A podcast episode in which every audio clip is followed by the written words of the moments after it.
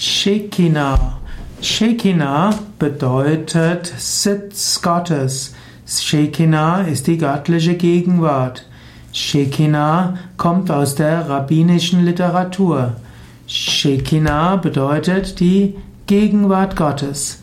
Shekinah ist ein wichtiger Begriff in der Kabbalah und auch in der jüdischen Mystik. Shekinah bedeutet die göttliche Gegenwart. Shekinah heißt manchmal auch, dass sie die weiblichen Attribute Gottes äh, repräsentiert. Man kann auch sagen, im Judentum ist ja Gott männlich, der Herr, und Gott hat einen weiblichen Aspekt, und das ist dann eben die Shekinah. Von der Shekinah wird auch gesagt, dass sie im Tabernakel, also in der Bundeslade und im Tempel von Jerusalem anwesend war. Shekinah ist auch die Gegenwart Gottes, wann immer man betet.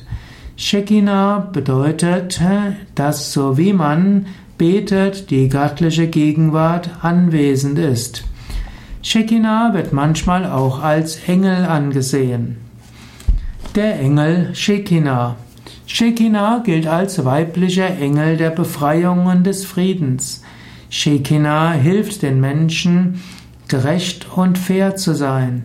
Shekinah ist auch wie die göttliche Mutter. Shekinah ist der weibliche Aspekt des Schöpfers. Shekinah wirkt heilend auf Körper, Geist und Seele. Shekinah befreit die Welt durch alle Epochen.